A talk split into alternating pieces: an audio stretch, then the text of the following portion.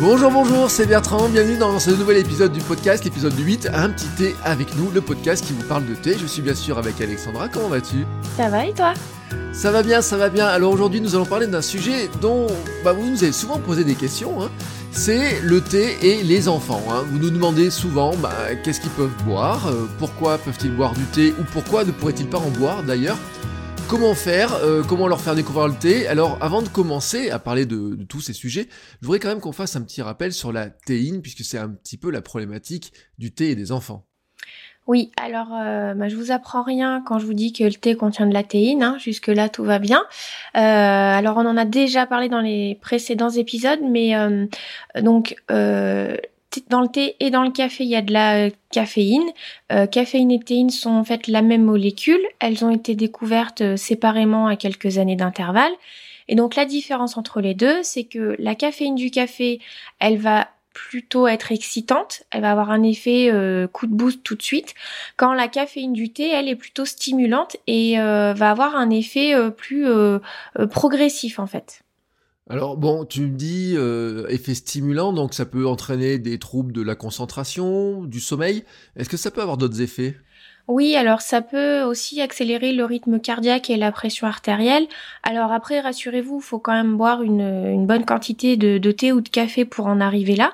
Euh, mais j'ai fait euh, quelques recherches vraiment euh, du côté des, des, des, structures officielles, on va dire, et l'autorité européenne de sécurité des aliments, ou EFSA en anglais, qui est une des principales agences de l'Union européenne, chargée de l'évaluation des risques dans le domaine des denrées alimentaires précise la chose suivante, donc je cite, La caféine est un composé chimique naturellement présent dans les constituants de plantes tels que le café et les fèves de cacao, les feuilles de thé, les baies de guarana et la noix, et la noix de cola. Euh, quand elle est consommée par l'homme, la caféine stimule le système nerveux central et à des doses modérées augmente la vigilance et réduit la somnolence. Alors, je vous euh, dans, dans le les notes du podcast, je vous mettrai le lien vers, euh, vers cette étude-là qui est, euh, qui est assez intéressante. D'accord. Alors, concrètement, quand même, combien est-ce qu'il y a de caféine euh, dans le thé, dans le café, dans le coca? Alors, on compte en moyenne 20 mg de caféine pour 100 ml de thé.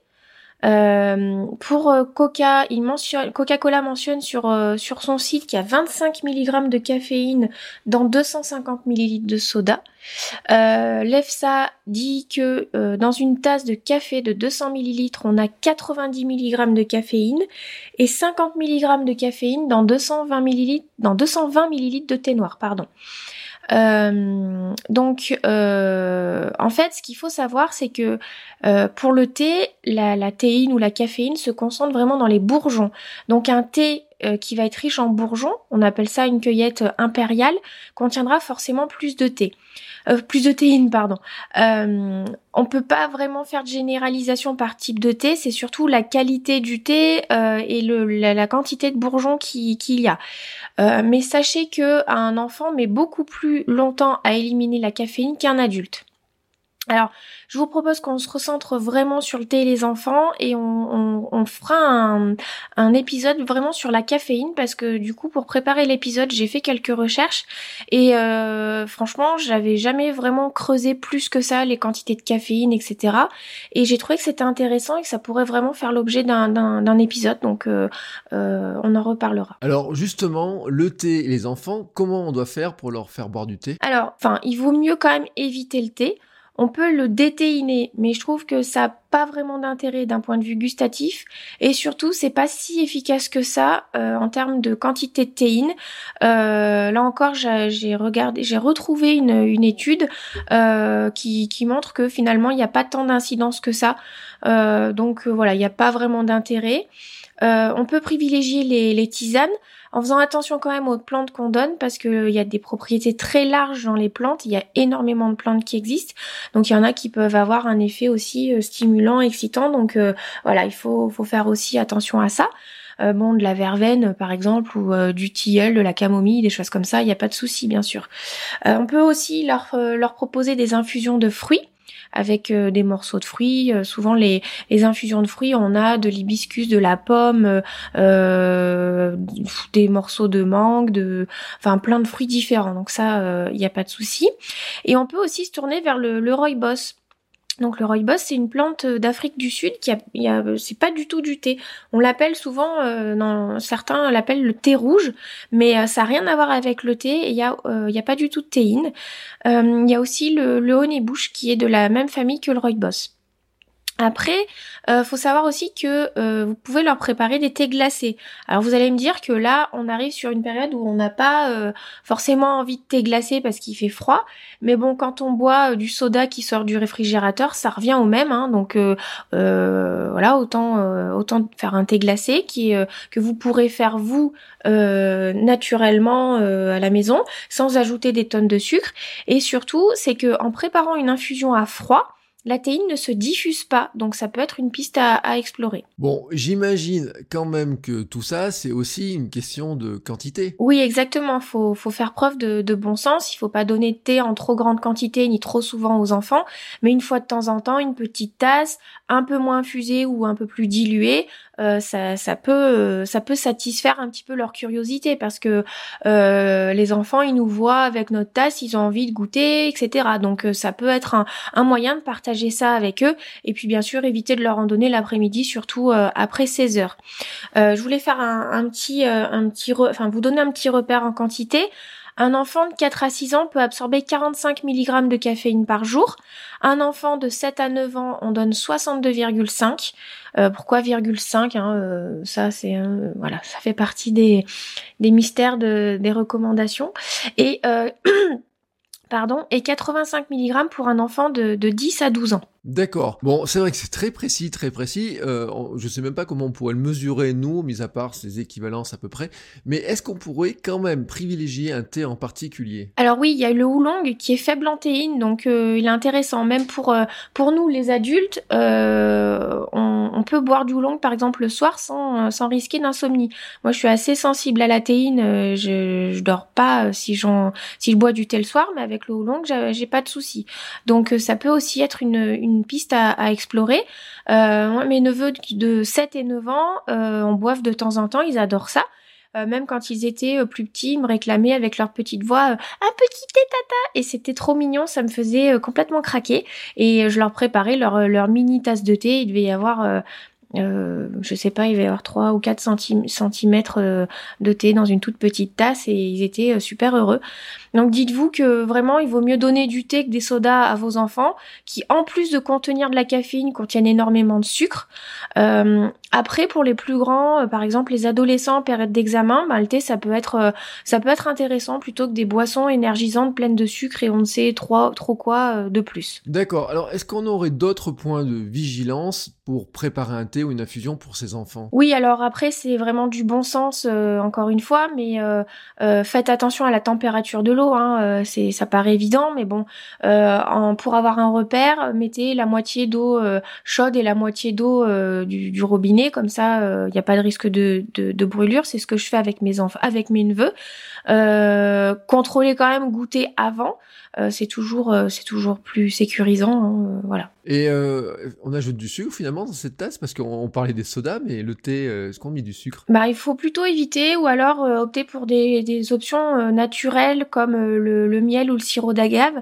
Attention quand même à, ne pas donner de miel à un enfant de, de moins de 1 an, par contre, c'est important. D'accord. Alors, il y a quand même quelque chose dans le. Quand on parle du thé, on parle souvent des problèmes que ça peut provoquer par rapport au fer. Est-ce que tu peux nous en dire plus? Oui. Alors, le thé, il est, connu pour réduire l'absorption du fer. Donc, euh, ben, pour les enfants en pleine croissance, euh, c'est ils, peuvent être plus sujets à l'anémie. Donc, attention aux quantités de caféine, quelle qu'elle soit, parce que, comme le précise l'EFSA, euh, la, la, caféine, on la trouve dans différentes plantes. Hein. Il n'y a pas que le thé ou le café. on en trouve dans le dans le chocolat aussi. Donc, si mangent du chocolat, ben, ils ont un apport en, caféine. Donc euh, voilà. Euh, pour revenir vraiment au fer, euh, par rapport au thé, donc le thé réduit l'absorption du fer, mais ça s'applique au fer dit non héminique, c'est-à-dire que c'est celui qui est contenu dans les végétaux et les produits laitiers.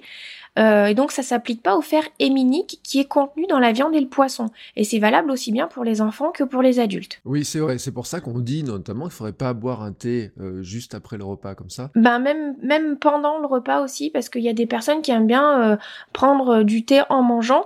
Et si vous avez des petits soucis de fer, d'anémie, etc., ben vaut mieux éloigner en fait vos repas de 30-45 minutes, une heure, c'est mieux. Si je résume, ça sert à rien que je mange des haricots, des épinards pour avoir du fer et prendre un thé juste derrière. C'est ça. D'accord.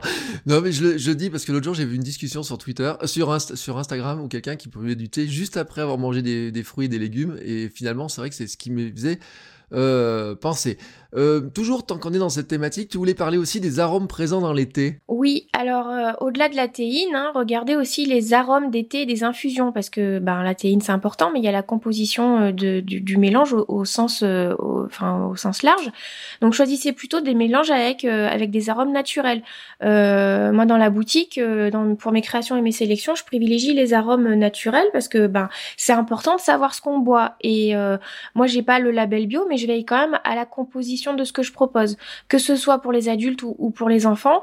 Euh, et avant tout, ben, l'été que je propose dans la boutique, c'est l'été que je bois au quotidien. Donc, euh, je fais attention pour vous et pour moi et pour tout le monde. Donc, euh, voilà. Alors, on pourrait pas finir cet épisode sans parler ben, de ce qui se passe avant la naissance de l'enfant, et notamment, euh, tu voulais dire quelques mots sur la grossesse. Oui, effectivement, bah du coup, euh, vu que l'année dernière euh, été enceinte, c'est quelque chose, euh, un sujet auquel je me suis intéressée. j'ai pas, j'ai pas pu euh, boire de thé pendant ma grossesse parce que ça passait pas du tout. Donc euh, j'étais un petit peu embêtée, c'était un petit peu quand même un, comble. Euh, donc ben globalement pour pendant une grossesse, on conseille d'éviter ou en tout cas de réduire le thé pour toutes les raisons qu'on a vues tout, tout au long de l'épisode. Euh, et aussi pour, euh, ben, pour le développement du fœtus. Euh, donc moi du coup bah, j'ai dû trouver quelques, quelques alternatives. J'ai bu du rooibos nature et surtout des infusions. donc j'ai appelé ma super copine Amaya de, de Happy Plant qui connaît toutes les plantes par cœur et qui vraiment qui donne des conseils super. Et grâce à elle, bah, j'ai pu continuer à, à infuser pendant toute ma, ma grossesse. Donc elle m'avait conseillé la verveine, la marjolaine euh, pour, euh, pour, pour la détente, pour vraiment me détendre parce que ben quand on est enceinte souvent on est un petit peu angoissé. Euh, donc on, je les prenais soit séparés soit ensemble, notamment le soir avant d'aller me coucher. quand j'étais vraiment fatiguée, je me faisais un mélange de menthe et d'ortie que j'aime toujours autant et que je prends régulièrement encore aujourd'hui. sachez que vous pouvez prendre de la menthe verte, la menthe poivrée à, plus petite dose. Euh, bon, tilleul, marjolaine, l'ortie. Donc l'ortie, elle est reminéralisante et tonifiante. Donc c'est intéressant, notamment euh, l'ortie par rapport à, l'anémie. Quand on est enceinte, on a souvent des petites carences en fer. Donc euh, l'ortie peut, aider à, reminéraliser un petit peu. Par contre, au contraire, ne prenez pas de sauge, de romarin, d'anis étoilé, de réglisse, euh, de reine des prés et d'aspérule odorante. Ça, ça fait partie des choses qu'il qui, qu'il faut pas prendre. Euh, après, pour la fin de la grossesse, pour le dernier mois, euh, vous pouvez prendre de la tisane de framboisier. Ça permet de favoriser des contractions plus efficaces. Donc voilà moi ce que j'ai appliqué pendant ma grossesse. Je dis un gros merci, j'en profite pour faire un gros bisou à, à Maya, grâce à qui j'ai pu continuer de, de boire euh, tranquillement des petites boissons chaudes comme j'aime. Euh, après, si vous avez le moindre doute, n'hésitez pas à en parler. Alors que ce soit pour les enfants, vous en parlez à votre pédiatre. Et si vous êtes enceinte, et eh ben vous en parlez à votre sage-femme, votre gynéco. Euh, voilà, il y a toujours euh, euh, des, cas plus particuliers, ça dépend des personnes, ça dépend de aussi selon les pathologies que vous pouvez avoir.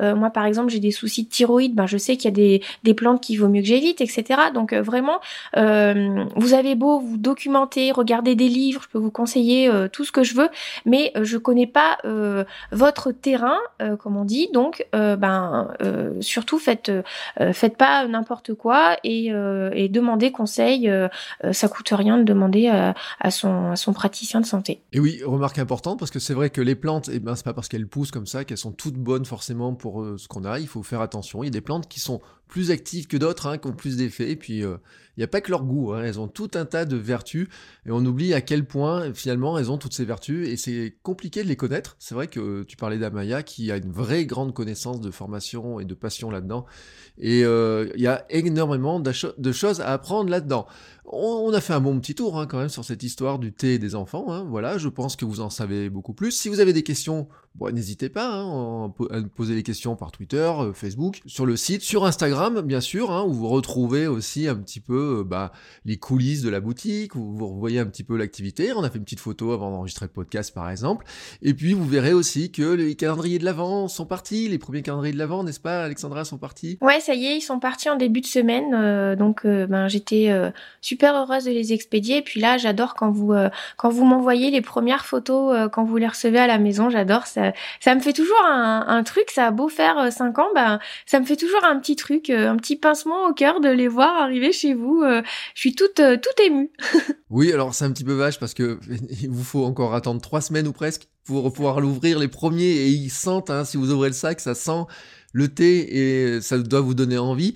Euh, si vous ne l'avez pas encore, eh ben vous pouvez le découvrir sur Check Club, euh, sur le site, hein, sur la page d'accueil, vous avez directement checkiclub.fr, vous avez directement euh, un lien vers le calendrier de l'avant ou sur checkai.fr slash avant. Hein, voilà, vous pouvez le découvrir directement, voir un petit peu tout le contenu.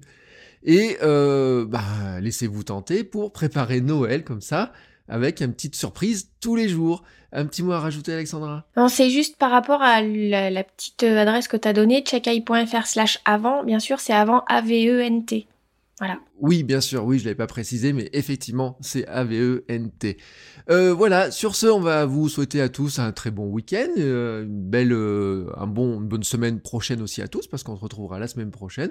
Et on vous souhaite à tous bah, de très très belles tasses de thé. À bientôt. Et juste pour terminer, par rapport à la semaine prochaine, on parlera des valeurs du thé et de notre philosophie du thé. Voilà, pour vous donner un petit peu le, le programme.